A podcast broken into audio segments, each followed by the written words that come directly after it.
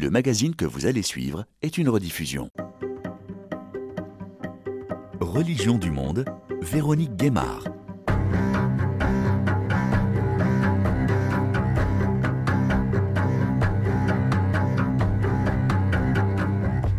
Bonjour à toutes et à tous. Comment définir l'emprise spirituelle, l'abus spirituel? Comment des personnes sont manipulées et maltraitées au plus profond de leur être au nom d'une autorité spirituelle? Ce qui s'est déroulé au Kenya en avril dernier en est une illustration extrême. Cinq mois plus tard, le bilan ne cesse de s'alourdir. Plus de 400 corps d'adeptes d'un groupe religieux, l'Église de la Bonne Nouvelle, ont été exhumés dans la forêt de Chakaola. Leur chef assurait qu'il fallait jeûner jusqu'à la mort pour rencontrer Jésus.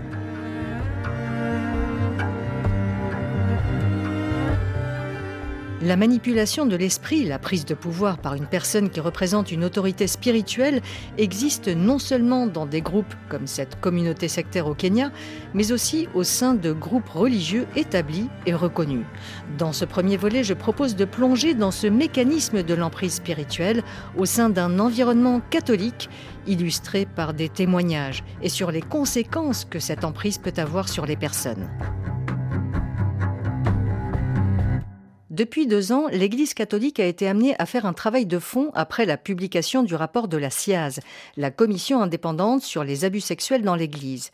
La CIAZ a révélé le caractère systémique de ces crimes commis par des prêtres et des religieux pendant des décennies en France, souvent au nom du spirituel, au nom du divin, au nom de la doctrine, des abus, des violences et des crimes ont été commis. Isabelle Chartier-Sibène est médecin, psychothérapeute, victimologue, présidente de l'association C'est-à-dire d'aide aux victimes d'abus physiques, psychiques et spirituels. Elle a témoigné auprès de la CIAZ pour toutes les victimes qu'elle continue de recevoir parfois 50 ans après les faits et pour toutes celles qui n'ont pas pu témoigner car elles se sont suicidées ou sont en hôpital psychiatrique. Voici la définition qu'elle donne de l'emprise spirituelle. L'emprise, comment peut-on la définir? Eh C'est un peu comme une toile d'araignée qui va enserrer une personne peu à peu. Donc la personne sous emprise va perdre sa liberté. C'est ça l'emprise. Spirituel vient du mot latin spiritus, esprit. Donc ça veut dire qu'il va y avoir une notion euh, qui n'est pas matérielle dans cette emprise. L'emprise, elle peut être intellectuelle, elle peut être psychologique et elle peut être spirituelle. Ce sont différents types d'emprise. Donc, en particulier dans le milieu religieux Oui, absolument. D'abord, il faut savoir qu'il n'y a pas de définition sur le plan international de l'abus spirituel. Moi, je le définis de trois manières. L'abus spirituel, ça peut être au nom du spirituel, au nom de Dieu, dans un cadre religieux, des abus sont perpétrés. Donc, c'est un abus qui vient de l'abuseur qui lui-même exerce une emprise spirituelle. Ça peut être aussi une technique spirituelle. Il va utiliser les croyances de la personne, quelles qu'elles soient. Il va utiliser la doctrine, il va utiliser les vertus. C'est une technique spirituelle. L'abus spirituel peut aussi se définir par rapport à ce qui est touché en la victime, c'est-à-dire c'est son spirituel à elle, son intimité, son intériorité, le sanctuaire de son âme, selon les, définitions que l'on peut donner, qui est touché. Vous voyez, il y a trois modes pour réaliser un abus spirituel. Alors, est-ce que tous les milieux sont concernés? Ah oui, absolument tous les milieux. Il n'y a pas du tout de milieu qui soit préservé. On trouve ça euh, dans la, aussi bien dans la haute société que euh, parmi les personnes, je dirais, qui sont les, fragiles ou non fragiles. Non, tout le monde est touché par l'emprise. Que ce soit dans un milieu religieux, dans une secte, c'est variable. Les techniques particulières sont différentes, qu'il s'agisse d'un milieu religieux ou d'une secte, mais la méthode pour en arriver à l'emprise et à l'abus sont exactement les mêmes. Et d'ailleurs, on retrouve parmi les personnes abusées, que ce soit au niveau de certaines congrégations religieuses catholiques ou que ce soit au niveau de l'islam, eh bien, les techniques de recrutement des personnes sont les mêmes. Marie Jotil est professeure émérite à l'Université de Strasbourg en éthique et théologie morale. Médecin de formation, elle a publié plusieurs ouvrages dont Abus sexuels, écouter, enquêter, prévenir, L'Église catholique face aux abus sexuels sur mineurs et en 2023 Plus fort car vulnérable aux éditions Salvator. Marie Jotil utilise aussi l'image de la toile d'araignée et de la pieuvre pour définir l'emprise spirituelle. Il faut bien comprendre que le spirituel n'est pas le religieux. Le spirituel est au fond la dimension de la quête du sens, global d'une existence pour toute personne humaine. À partir de là, il y a des personnes qui exercent une certaine fascination et qui en même temps euh, ne sont pas dans la juste distance et qui exercent un pouvoir sur l'autre, sur sa conscience, sur sa manière de se représenter le sens de l'existence, je dirais comme une espèce de pieuvre ou comme une espèce de toile d'araignée. Donc c'est quelque chose de très progressif qu'on voit pas venir, mais qui prend totalement la personne. Parce que le spirituel, c'est véritablement l'instance qui donne sens à l'existence.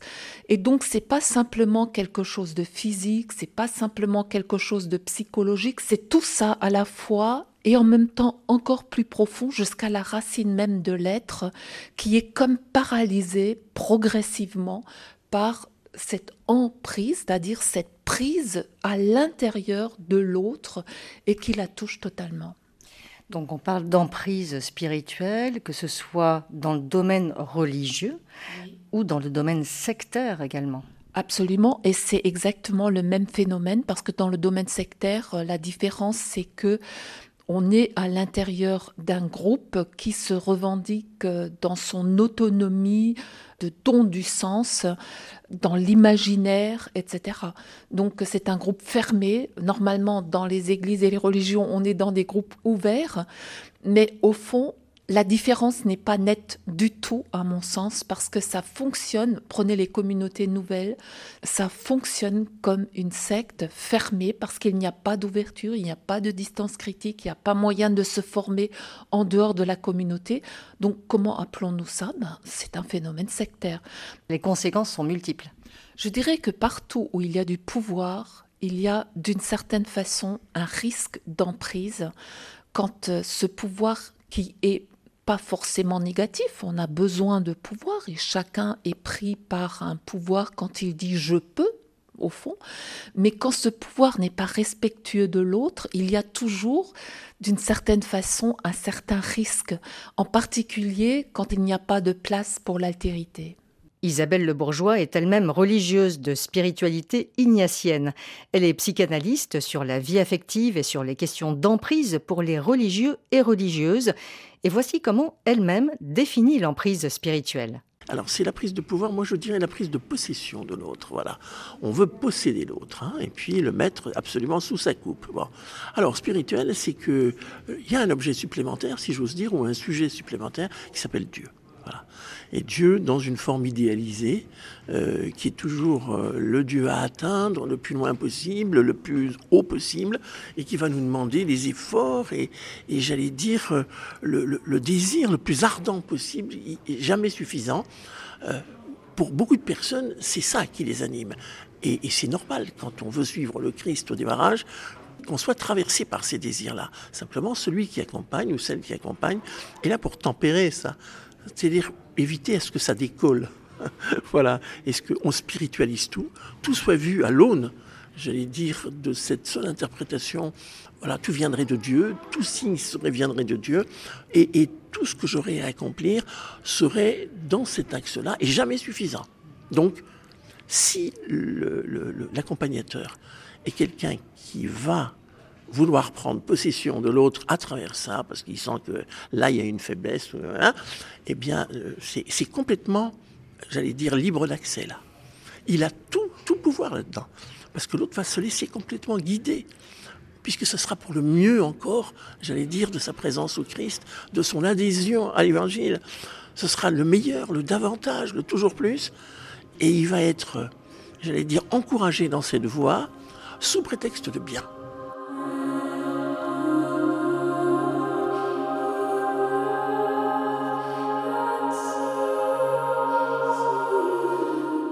Pour comprendre comment fonctionne ce phénomène d'emprise spirituelle, je vous propose d'écouter certains témoignages de personnes qui ont subi cette emprise à plusieurs niveaux, parfois avec des conséquences très graves jusqu'au viol. Nous l'appellerons Françoise. Il y a plus de 50 ans, elle a été pendant plusieurs années sous l'emprise d'un prêtre et de plusieurs autres hommes dans un foyer qu'elle fréquentait. Donc j'ai 67 ans J'ai été euh, violée, agressée euh, sexuellement par deux prêtres et un homme aussi qui était aussi dans le foyer. Et j'ai été donc abusée entre 14 et 19, 20 ans. Plusieurs années et très régulièrement, voire presque quotidiennement. Qu'est-ce qui s'est passé? C'était un, foyer à côté du lycée où on était. C'était un foyer de jeunes, euh, garçons-filles. Il s'appelait La Permanence. Et il y avait un prêtre euh, qui était là, pour ainsi dire, en permanence, pour accueillir les jeunes. On pouvait y déjeuner, on pouvait y prier, écouter de la musique. Et donc il y avait ce foyer euh, où j'y allais énormément parce que je me sentais très seule dans ma famille. Et puis il y avait également des camps, des retraites où on allait aussi avec ce prêtre qui était aussi un jeune prêtre de 36 ans, qui faisait de la moto, qui était séduisant, qui faisait de la spéléo. Donc on a aussi appris beaucoup de choses. J'ai aussi appris beaucoup de choses avec lui. Françoise a vécu l'enfer, mais elle s'est accrochée à cet endroit, à ce foyer où elle se rendait après l'école. Isabelle Chartier-Sibène explique cette mécanique de l'emprise qui se met alors en place. Alors le plus souvent, ça commence par euh, une, séduction des personnes, c'est-à-dire que ce sont des personnes qui sont en recherche de quelque chose. Euh, souvent, on est en recherche de quelque chose de bon, de beau, euh, de bien. Et donc, ces personnes vont être séduites parce que la proposition qui est faite correspond à leur attente. Donc ça, c'est un phénomène de séduction. Au départ, c'est une accroche, une première accroche. La deuxième étape, c'est la dépendance, justement, qui correspond vraiment au phénomène d'emprise, euh, c'est-à-dire que la personne ne va plus pouvoir vivre sans euh, ce lien à l'autre, à une autre personne, parce que l'emprise peut venir d'une personne ou peut venir d'un groupe. Et donc la personne, la victime, ne va plus pouvoir vivre sans cette autre. Alors cette dépendance, elle est mise en place par des promesses, par un isolement, par un espèce d'envoûtement. C'est un espèce d'envoûtement qui va se mettre sur elle, qui va mettre la main sur elle. Et au plus grave, ensuite, il y aura une alternance entre euh, les bientraitances et les maltraitances. Et un petit peu, pour vous donner une image, un petit peu, lorsque vous mettez des lunettes, c'est pour mieux voir. Vous mettez des lunettes pour mieux voir. Et eh bien là, euh, dans un phénomène d'abus et d'emprise, eh bien, on vous impose des lunettes qui ne vous conviennent pas. Et donc, il va falloir vous changer vos yeux, vos propres yeux, pour pouvoir voir dans les lunettes qu'on vous donne. Donc, vous, voilà, la personne va être dépossédée d'elle-même et on va lui injecter la pensée de quelqu'un d'autre.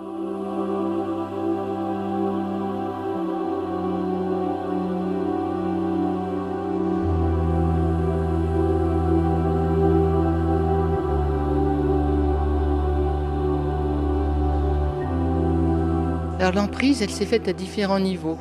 Françoise témoigne de cette dépendance, de cette emprise qu'elle a subie. Le premier niveau, effectivement, vous avez 14 ans, vous êtes une petite jeune. Alors nous, à l'époque, on était des petites, enfin, naïves, pures, on était des vierges. Hein. Enfin, je dis on parce que mes amis aussi, hein, du foyer. On était des petites jeunes. Conscience aussi que moi, chez dans ma famille, il y avait des gros problèmes avec mes frères et sœurs et que donc euh, ce prêtre euh, avait repéré à travers mes confessions. Moi j'étais venue me confesser à lui la première fois dans sa tente euh, lors d'une retraite. Ah, j'avais donc 14 ans et, j'étais en grande souffrance dans cette famille à cause de mes frères et sœurs qui, voilà, qui faisaient des choses difficiles. Et c'est là que l'emprise a eu lieu.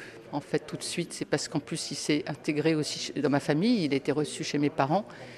Et donc ça s'est situé déjà effectivement la séduction pour un homme. Moi j'avais un père très intellectuel, astronome, mais bon, le prêtre lui il était incarné dans la moto, on faisait du bricolage, la cuisine, tout ça. Donc l'impression d'apprendre beaucoup de choses. La deuxième emprise, c'était que quand je me suis confessée à lui euh, de la honte de ce que je vivais avec mes frères et sœurs, il a commencé à me parler de l'amitié, que j'étais belle, que j'étais désirable. Moi, on m'avait jamais dit ça. Mon père n'était pas là-dedans du tout, on était complètement coupé de tout ça. Donc, euh, puis ma mère, elle faisait comme elle pouvait, mais elle était aussi très intellectuelle. Donc, euh, Vous sentiez valorisé Oui, j'ai eu l'impression pour la première fois, on me disait que j'étais belle, que, que l'amitié, bah, ça passait aussi par la découverte des corps, que l'humain, c'est pas juste une tête, c'est tout un ensemble, corps, esprit, et que donc l'amitié passait aussi par la tendresse. Et comme moi, j'étais une petite âme toute douce et, assez soumise quand même déjà à ma sœur, Ah ben ça m'a paru... Euh, oh, j'ai eu l'impression d'être enfin quelqu'un d'important. Et je me souviens quand ça m'est arrivé, j'ai l'impression que le ciel me tombait sur la tête. Parce qu'à la fois, j'ai senti que c'était troublant, mais j'avais très peur, mais qu'en même temps, je pensais que j'étais choisie par lui, parmi toutes les filles. Donc j'ai cru que j'avais une exclusivité. Moi, je suis la dernière d'une famille de cinq, j'étais complètement oubliée. Et là, j'ai eu l'impression que j'étais quelqu'un. Surtout à 14 ans, je me suis dit, il m'a choisi. Bon, je n'avais pas encore compris que j'étais pas la seule, mais à l'époque, si j'ai cru que j'étais l'élu. L'emprise, elle s'est faite là aussi.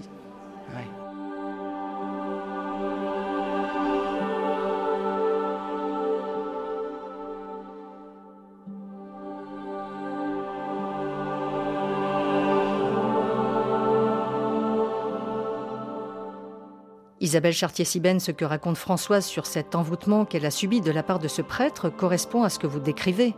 Tout à fait, vraiment l'exemple là que vous me citez correspond tout à fait. On voit très bien la, séduction euh, qu'elle subit, euh, d'autant que c'est ce qu'elle ne vit pas dans sa famille, c'est-à-dire des choses un peu extraordinaires pour une jeune fille.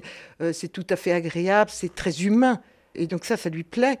Et elle, du fait de la situation de ce prêtre, elle ne va pas voir discerner le fait qu'il risque d'être violent vis-à-vis d'elle et de, l'abuser. Donc elle, va foncer et elle va devenir une proie facile parce que elle, elle fait confiance. Justement, c'est la notion de confiance qui fait basculer. Le... Il y a une trahison, il y a une trahison extrêmement importante dans toutes ces situations-là ce que vous dites, c'est que euh, lorsqu'une personne est euh, sous emprise spirituelle, notamment, elle devient comme une marionnette. Oui, la personne sous emprise devient comme une marionnette dont euh, un autre tient les fils. ce sont les fils tenus par quelqu'un d'autre qui vont la faire bouger, ou bien une marionnette dans laquelle on met, vous savez, on glisse sa main dans la marionnette, et donc c'est la main de l'autre qui, on, voit bien avec le mot emprise justement, la, main de l'autre glisse en elle et c'est la main de l'autre qui la fait bouger.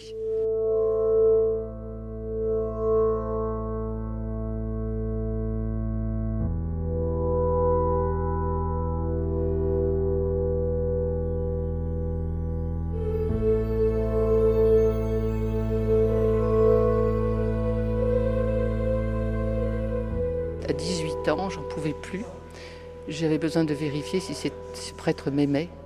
Et en fait, j'ai fait une tentative de suicide organisée. Je ne pensais pas qu'elle allait m'emmener dans le coma. J'avais pris plein de médicaments. Je m'étais tout organisé pour arriver devant la louve, enfin devant le foyer. Et, que j'allais m'écrouler devant lui, que j'allais voir si vraiment il m'aimait. Et en fait, euh, j'ai été transportée à l'hôpital. Bon, j'étais dans le coma, etc.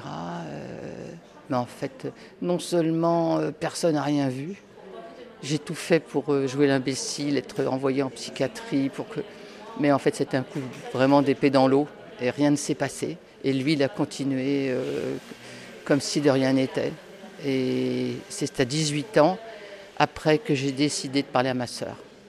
Et après la tentative de suicide, je me suis rendu compte que ça n'avait rien changé.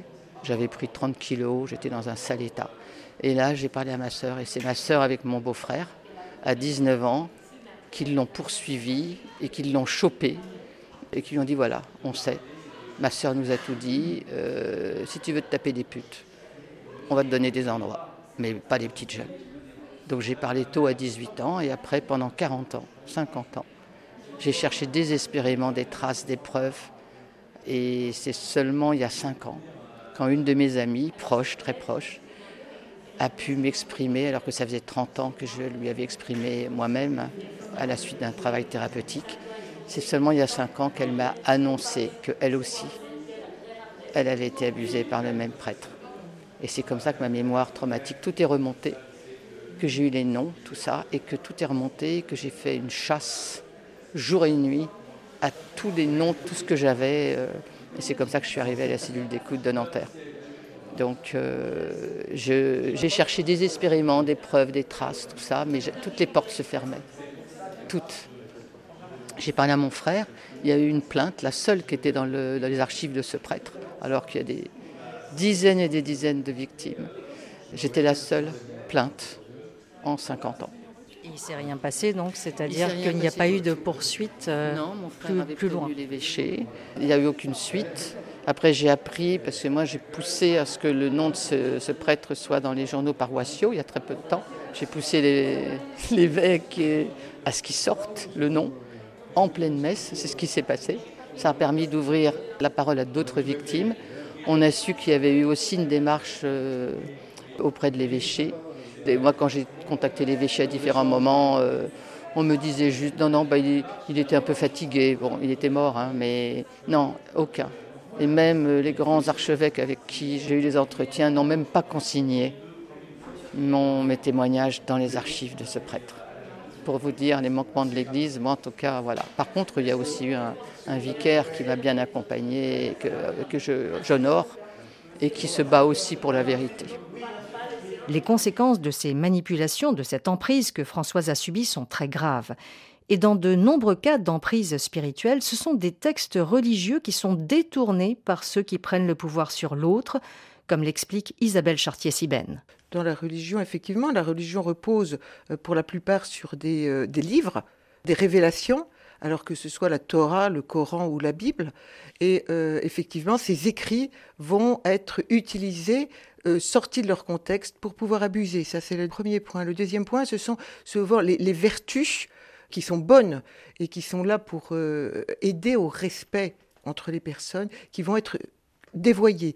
Alors que l'on prenne, par exemple, que ce soit l'aumône, euh, que ce soit le don de soi, euh, que ce soit la louange, euh, que ce soit la prière, toutes ces notions-là vont être détournées de leur finalité. Par exemple, si on dit à une personne, ben, donne-toi, donne-toi plus, donne-toi encore. Alors ça peut être des, dons financiers, mais ça peut être aussi, donne-toi, c'est donne ton corps. Et donc là, on trahit la réalité de la vertu.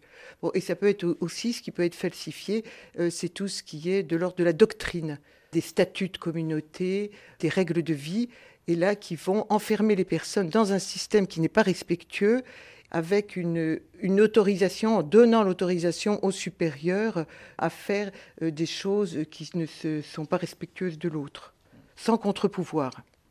Parmi les personnes que vous recevez, euh, vous pouvez peut-être donner quelques exemples de situations euh, dans lesquelles se sont retrouvées ces personnes. Alors, dans des communautés religieuses, on peut retrouver des personnes qui n'arrivent plus à penser par elles-mêmes, parce qu'on leur dit euh, ce qu'il y a de bien, c'est si tu veux être un, bon chrétien, par exemple, ou une bonne chrétienne, eh c'est bien de te vider de ta propre pensée de façon à mieux accueillir euh, la, Vierge en toi, puisque par exemple chez les catholiques, la Vierge tient une grande place, eh bien, il faut que tu accueilles la Vierge en toi. Euh, donc, dès que la personne commence à penser par elle-même, eh bien, il faut qu'elle chasse cette pensée propre, qui soi-disant n'est pas bonne, et euh, accueille euh, la Vierge Marie. Mais en réalité, la Vierge Marie, il faut qu'elle se soit elle-même vidée d'elle-même pour pouvoir être accueillie. Et en réalité, c'est le supérieur qui va en gros penser à la place de la personne. Ce sont des techniques euh, pour que la personne euh, désadhère de sa propre pensée, se dépersonnalise et accueille la pensée de l'autre et du supérieur en l'occurrence. Et donc cet exemple particulier peut être aussi utilisé à des fins de, de violence euh, sexuelle. Oui, alors ça peut être par exemple le, un prêtre qui dit à une jeune sœur, eh bien cette main qui te caresse, eh bien c'est celle du Christ qui te caresse, puisque moi je suis représentant du Christ.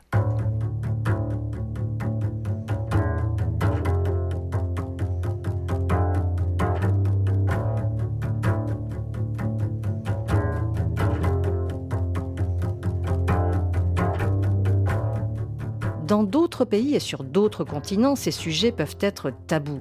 J'ai pu rencontrer en novembre dernier sœur Marie Limbaud.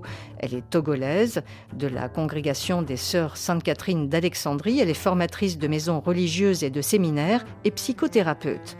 Elle a soutenu une thèse en 2019 à Rome, publiée sous le titre Religieuses abusées en Afrique, faire la vérité aux éditions Salvator. Elle a pu recueillir les témoignages d'une douzaine de femmes consacrées qui lui ont confié ce qu'elles ont subi par des prêtres sous un phénomène d'emprise. Nous avions diffusé cet entretien en novembre dernier. Je vous propose de réécouter cet extrait. Elles sont en situation de vulnérabilité.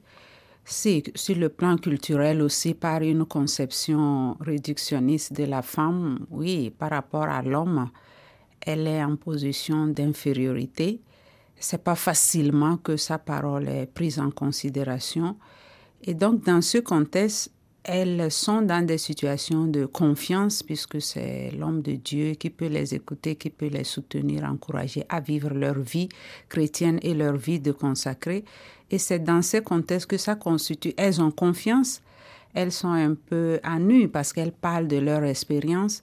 Et c'est dans ce contexte qu'elles, euh, parfois passant par des crises de la vie, elles sont plus fragilisées. Et dans ce contexte, ça fait d'elles dans une position asymétrique par rapport à lui dans ce contexte d'aide. Alors donnez-nous quelques exemples de situations que vous racontez dans ce livre, Religieuse abusée en Afrique, Faire la vérité. Je parle des témoignages, celle de Becky par exemple, qui est une des participantes. Elle a rencontré le prêtre dans un contexte justement rural où, en tant que jeune fille, elle pensait à la vie religieuse. Elle était dans un groupe appelé groupe de vocation et c'est là que le prêtre les accompagne tous et elle particulièrement. Et c'est dans ce contexte que déjà les relations, il se fait l'éducateur aussi sur le plan sexuel et comme ça il va abuser d'elle. Et elle reste dans cette relation avec des situations de grossesse et d'avortement. Il y a aussi le cas de Libéria, elle c'est une femme consacrée qui collabore avec le prêtre, mais dans une œuvre où il est le directeur, elle, elle est son subordonnée, disons, où euh, ce contact et ce travail dans des milieux clos va créer une familiarité où il euh, demande à la rencontrer et il va tenter de, de l'abuser dans sa propre communauté, par exemple. Donc il y a des situations de dépendance financière, mais il y a aussi des situations de dépendance de fraternité ou de familiarité ou d'autres services qui ne sont pas nécessairement financiers, mais d'aide, d'écoute, de soutien qui fait que les femmes consacrées se trouvent dans une situation comme de reconnaissance et de gratitude vis-à-vis du prêtre qui en abuse.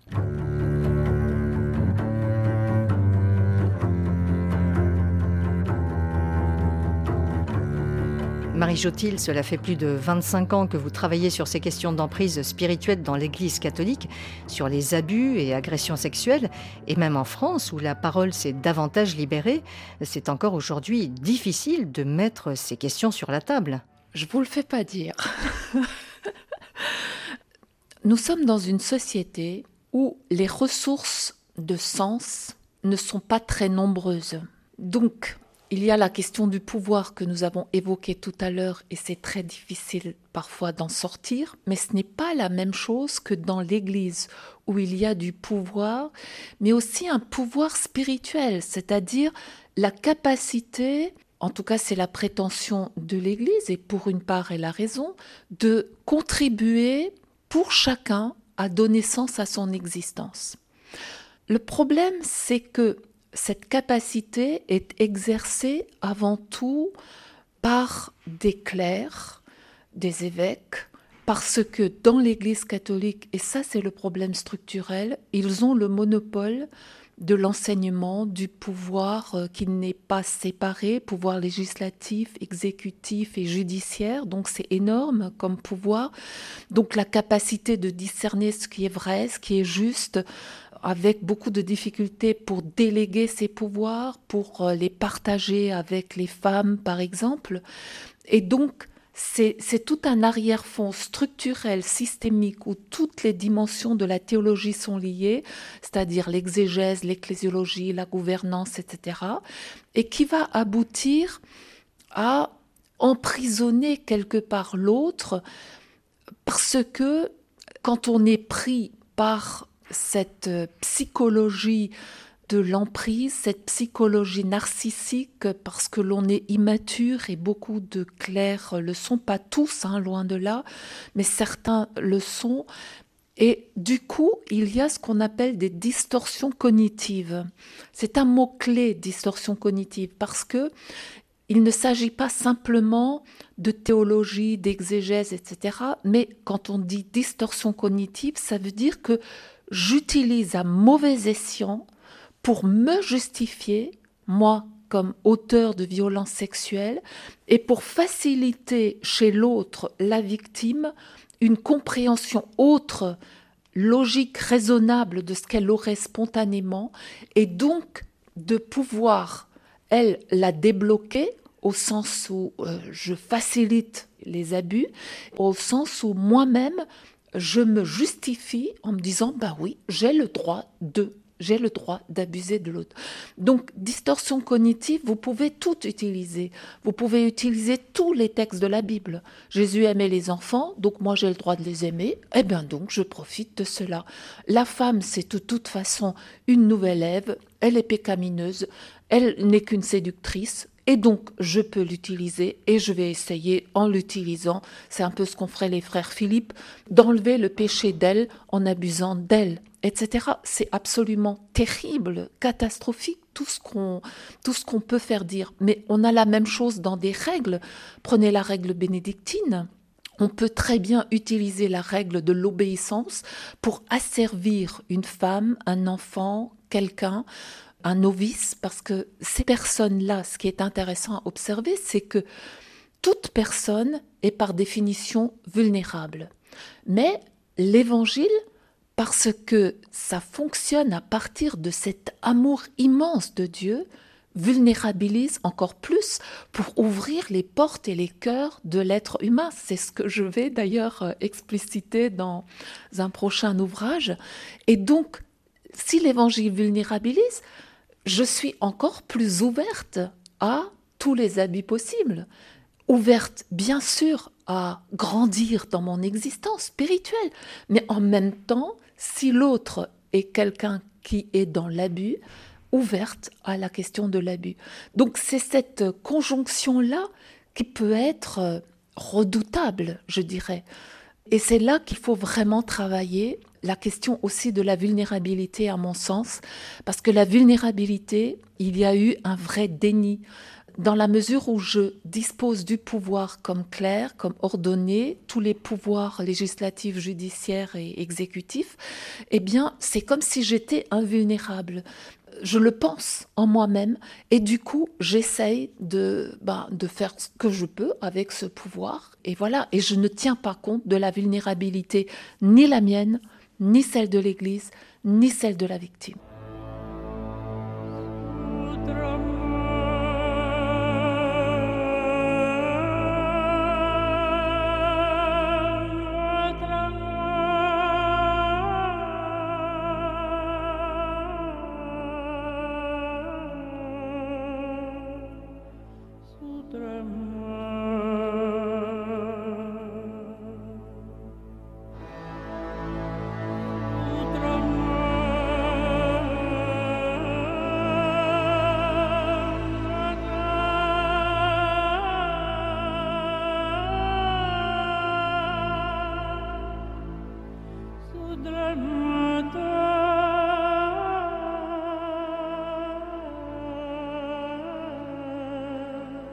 Conséquences de cette emprise spirituelle sont multiples, d'autant plus lorsque cette emprise aboutit à des violences physiques, comme ce qu'a subi Françoise.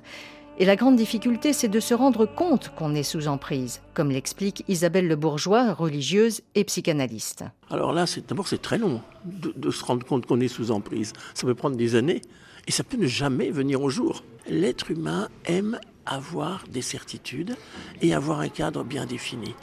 À partir du moment où vous avez quelqu'un qui vous accompagne, qui vous dit par quel chemin passer, et que c'est par là, et pas par ailleurs, il y a quelque chose comme une espèce de protection, comme une espèce de simplification, j'allais dire du désir. Je me laisse porter par l'autre, il va m'emmener là.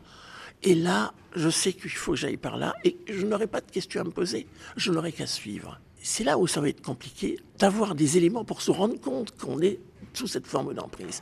Alors ça va être la souffrance, ça va être l'extrême, euh, j'allais dire, déréliction, l'incapacité à vivre, les nuits blanches, euh, plus de goût, plus d'appétit, etc., etc. Ça, ça va être des signes qui vont commencer à alerter. Il va falloir les interpréter. Et là, pour aller voir quelqu'un et dire, ben voilà, j'ai ça et ça et ça, je pense que je suis sous emprise, ça, ça n'existe pas comme ça. voilà.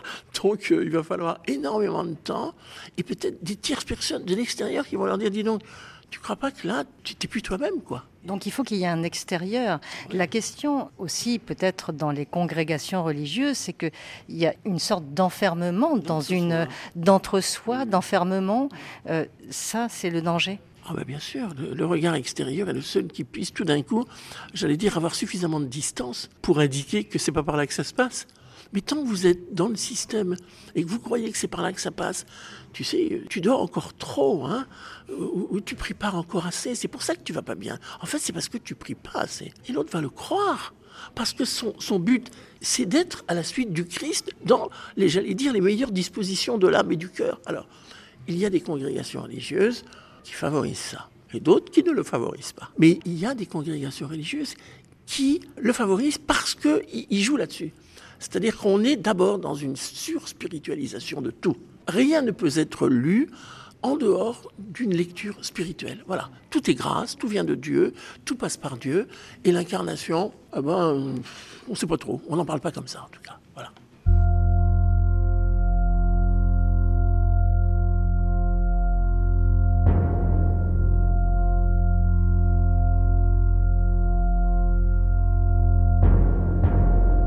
Stéphane, lui, n'avait que 13 ans lorsqu'il a été violé par un prêtre alors qu'il était allé se confesser. Un viol qui a eu des conséquences dramatiques car il a été rejeté par ses parents adoptifs. Il a entamé un travail avec l'INIR, l'instance nationale indépendante de reconnaissance et de réparation, une instance de justice et de réparation pour les victimes de violences sexuelles dans l'Église alors qu'elles étaient mineures. 1983 et à 13 ans, j'allais me confesser, le prêtre m'a violé, il m'a sodomisé, hein, bon, et euh, il m'a dit que j'étais un déchet humain. Alors voilà, c'est le bourreau qui accuse l'enfant. Et moi, je me disais, oh là là, un déchet humain, je ne pensais pas qu'un déchet pouvait être humain. Et ça, ça, m'est toujours resté, ça m'a traumatisé, ça me blesse encore énormément, vous voyez, oui. Et toutes, ces années, euh, après, je me suis senti sale, j'étais violent, et mes parents adoptifs n'ont rien compris ils m'ont enfermé en hôpital psychiatrique à 14 ans jusqu'à 16 ans. J'étais en creux avec les adolescents. Et puis après, euh, je sentais que ma mère ne m'aimait pas. Quelque part, je me suis dit, je vais m'auto-guérir. Pour m'auto-guérir, je me suis dit, je vais peut-être rentrer dans une communauté. Peut-être que. Une communauté euh, religieuse, non Voilà, les frères de Saint-Jean, dit les petits gris, qui ont été fondés à Fribourg en 1975 par le père Marie-Dominique Philippe. Marie-Dominique Philippe dominicain, qui est le frère du père Thomas Philippe, cofondateur de l'Arche avec Jean Vanier. Il faisait une, euh, des conférences sur euh, l'amour d'amitié, euh, suivre l'agneau partout où il va, ce sont ses livres, hein. et puis il disait une chose qui m'a abîmé, il disait que le prêtre c'était le Christ. Alors moi qui étais violé par un prêtre, je me suis dit, oh là là, Jésus, ben dis donc, mon Dieu, c'est ça Jésus, ben dis donc. Et l'INIR, qu'est-ce que ça vous a apporter le fait de pouvoir euh, mettre des mots euh, sur tout ce qui s'est produit et ce que vous avez subi étant enfant ben, Ça m'a libéré. J'aime bien le, mot de, Marie, ça m'a consolé. Ça m'a libéré, je suis moins sécure, même si j'ai encore un traumatisme, et ça m'a libéré. Vous voyez ce que je veux dire? Donc, en plus, moi, comme je vous ai dit, j'avais euh, l'abandon, dans un panier, dans une cour de clinique, et j'avais l'abandon, et, donc je je, je, je, je, connais pas mes parents, donc j'avais tout ce problème-là derrière.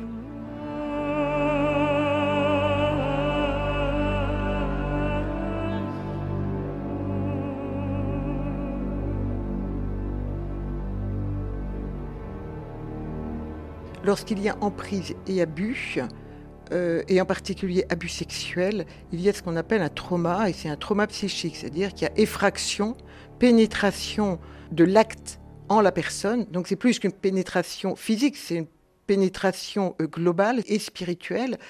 Et euh, la personne va vivre toute sa vie avec ce trauma intériorisé. Et les travaux des neurosciences nous montrent qu'il y a même un support au niveau du cerveau qui prouve le fait qu'il y a une différence entre l'avant et l'après les, conséquences vont en être terribles parce que ça va être d'abord ce qu'on appelle un effondrement narcissique. C'est-à-dire que la personne euh, va sombrer, surtout là pour Stéphane, euh, qui a été traité de, déchets humains. Donc là, on voit qu'il a été traité vraiment en, objet. C'est ce qu'on appelle la réification de la personne, euh, qui obligatoirement va avoir pour conséquence une honte et une culpabilité majeure. Auxquels vont s'ajouter tous les symptômes du trauma psychique, avec des, reviviscences. Donc toute sa vie, l'événement va remonter en lui sans être traité par son cerveau, parce qu'à un moment, il y a eu un court-circuit et l'événement va être enfermé dans son amygdale cérébrale et sans possibilité d'être euh, traité par des pensées. Et donc ça ne va pas devenir un souvenir, ça va rester sous forme d'un événement qui va se réveiller régulièrement lorsque des événements qui ressemblent de près ou de loin à l'événement initial vont se reproduire. D'autant que Stéphane euh, dit aussi euh, que lorsqu'il était dans une autre communauté euh, ecclésiastique, hein, un des pères qui était présent disait Le prêtre, c'est le Christ. Donc, le fait qu'il ait été violé par un prêtre, ça, il dit, ça m'a poursuivi toute ma vie. Oui, parce que déjà l'image du prêtre pour les chrétiens et en particulier pour les petits, c'est l'image de Dieu. Et donc si en plus de ça, on lui répète que le prêtre c'est le Christ, cela crée un traumatisme d'autant plus grand que euh, la personne n'a plus d'autres référents. Lorsque c'est fait par un prêtre, eh bien c'est l'image de Dieu elle-même qui est détruite. Cela conduit à un effondrement total de la personne sur elle-même, puisqu'il n'y a plus aucune issue. Vous commenciez à en parler, euh, Isabelle Chartier-Sibène. Les conséquences sur les victimes d'emprise euh, spirituelle donc, sont multiples, euh, des troubles particuliers vous parlez de dissociation, le dénigrement de soi, la perte de confiance. Les conséquences des abus euh, sont à la fois les conséquences du traumatisme psychique avec toutes les reviviscences. Les personnes revivent à l'identique des mois, des années après l'événement initial, avec euh, toute euh, sa folie destructrice, je dirais, à l'intérieur de soi, et puis, on a également les conséquences de l'emprise. Alors, l'emprise va entraîner des dissociations parce que à la fois on va avoir sa pensée propre qui subsiste encore un petit peu et également euh, la pensée imposée par l'autre.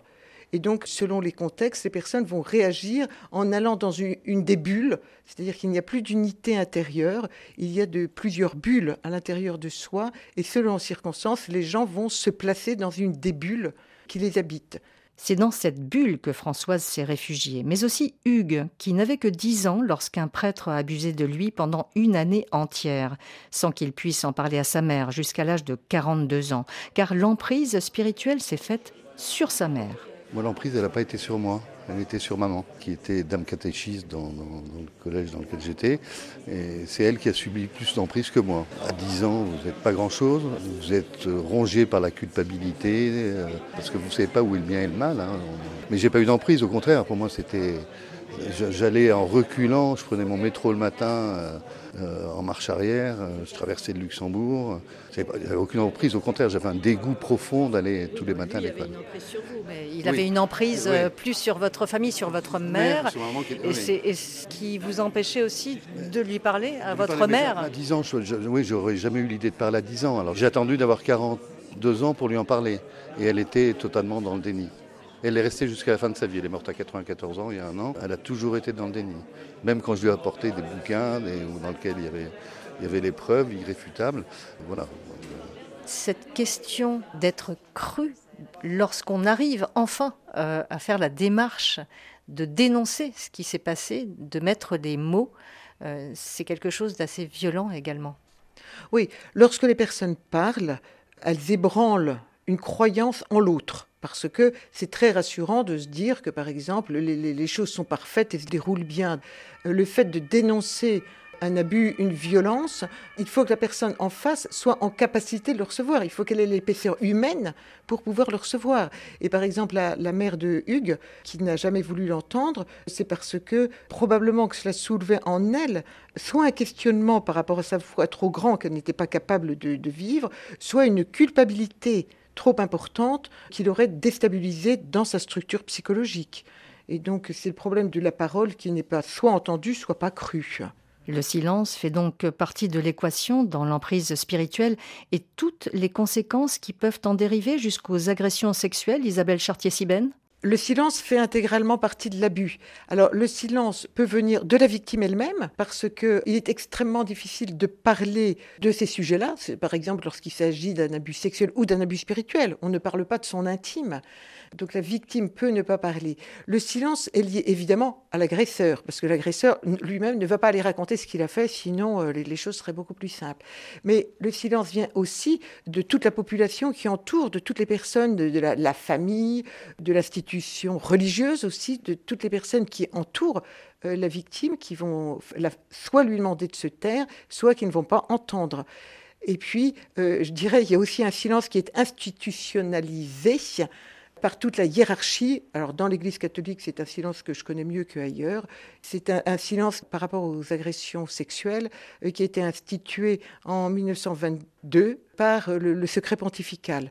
Donc à la tête euh, des silences euh, personnels, il y a un silence institutionnel et je pense que c'est là-dessus qu'il faut que l'Église réfléchisse de façon à nous libérer du silence. Pour conclure cette émission, j'ai reposé cette question du silence, car elle est centrale dans le tissage de ces toiles d'araignée de l'emprise spirituelle que décrivaient Marie Jotil et Isabelle Chartier-Sibène en début d'émission.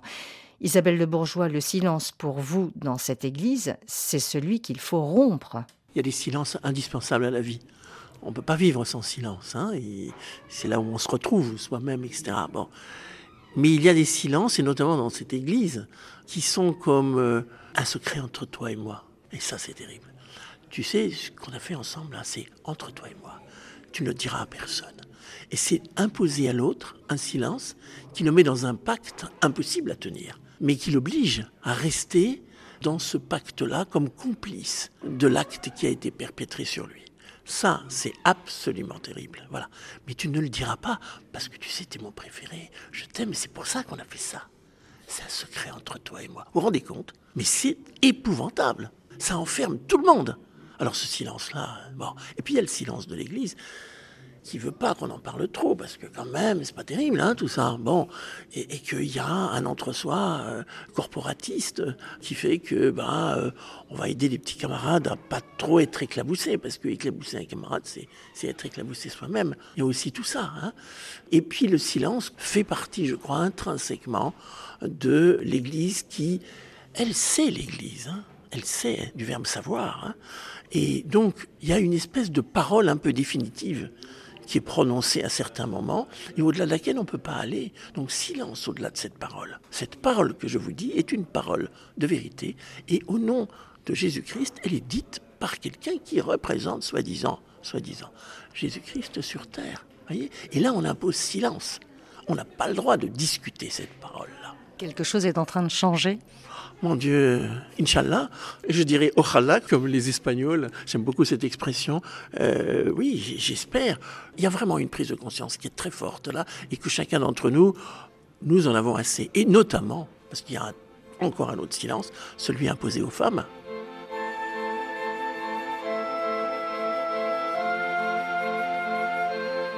Le silence imposé aux femmes dans l'Église. Nous en parlerons dans le second volet de l'émission, dimanche prochain, sur l'emprise spirituelle et ses abus, comment sortir de cette toile d'araignée, mettre des mots sur ce qu'on a subi, un travail sur le temps long pour s'extraire de cette bulle, comment sortir de cette emprise et dénoncer quel travail est entrepris au sein de l'institution religieuse, notamment par la formation.